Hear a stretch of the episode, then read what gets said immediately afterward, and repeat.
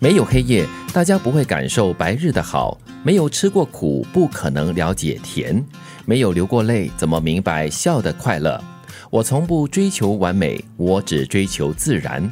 凡事顺其自然，懂得欣赏缺陷，也是另一种美丽。这句话不是我说的，是刘天王刘德华说的。嗯，就没有比较的情况之下呢，我们永远都会忽略我们拥有的，其实还蛮不错的。对，其实缺陷是一种美，你要懂得去欣赏。然后说的第一句话也真的是对的，没有黑夜呢，大家不会感受到这个太阳白日的好。然后没有吃过苦呢，不可能知道甜是怎么样的一种滋味哈。很多时候我们都叫人不要比较哈，比上不足，比下有余。呃，遗憾的是，很多时候我们都跟比我们好的、美的来比较，所以就觉得自己的不足和自卑。对，但是偶尔看看另外一边的话，另外一端的话，会让自己惜福、珍惜现在所拥有。就是真的是比上不足，比下有余了哦。自己何苦为难自己呢？对不对？我前一段呢就分享了一位朋友，他到外国去，他放了一个很长的假，然后到一个外国去啊，然后呢就见到了当地的亲戚。当地的亲戚呢住在一个非常淳朴的一个城镇里面，嗯，然后三十几岁。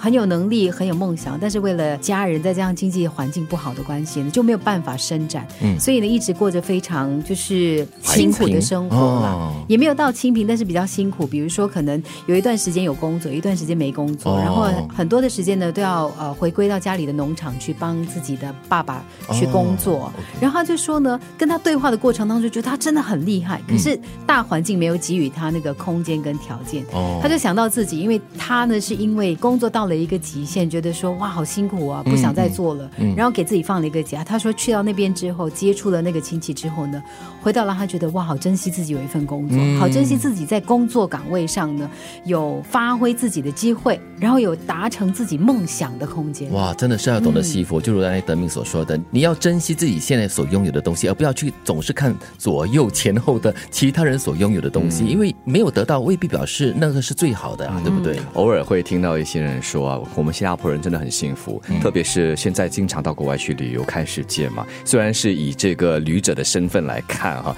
但是还是可以知道，哎，自己这里其实还真的是不错的。所以我们也会经常鼓励大家跳出自己的舒适圈，或者是跳出自己的一个生活、生命的规律，那么去体验不一样的。那么你回过头来看，或者是最终我们还是要回来现有的生活吧，你就会更加珍惜和把握，说我所所有的其实。并不是理所当然的。刘天王的这段话我很喜欢。我从不追求完美，我只追求自然。嗯，其实，在我们生活的过程当中，很多东西它是很自然就发生了，很自然就产生了。可能是很好的，可能是没有那么完美的一件事情。但是，既然你让它自然的产生了之后呢，你就应该让自己很自然的去顺应这些改变。对，然后。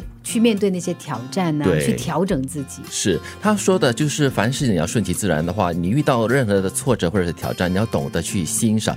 我觉得可能当下你不太懂得怎么去欣赏，但是呢，你要怎么样去坦然的去面对？我觉得那非常的重要。如果我们说大自然的话，大自然不是一味的美完美。虽然我们说有漂亮的天空，有彩虹，有蔚蓝的海洋，嗯，但是其实也有我们所说的灾害啊，对啊，有这个病毒啊，有它不。美美的地方啊，所以自然其实就包含了所有美和不美。所以，如果我们只是追求的，只是要它的美和一切的好的话，那就不是很自然了嘛。嗯，懂得欣赏缺陷美真的很重要。是我记得呃有过这样的一个说法嘛，就是如果你在一个餐馆或者到某个人家里去吃饭的时候呢，你用到的那个碗是有一点点那个破损啊，对对，有一个有一个小破损的话呢，你其实很幸运的。这为什么会产生这样的说法呢？就是以前可能大家会觉得说，哇，我我去吃饭，你怎么可以给我一个有缺口的碗？对对对，我割伤了嘴巴怎么办？对，但是你换一个角度来欣赏它，就说：“哎，哇，你有这么多的碗盘，但是我刚好就拿到了这个，我好幸运哦，我中了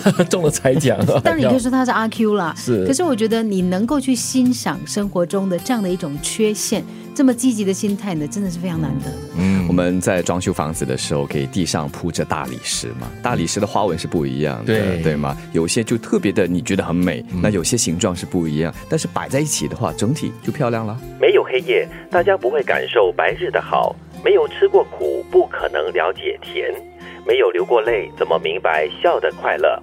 我从不追求完美，我只追求自然。凡事顺其自然，懂得欣赏缺陷，也是另一种美丽。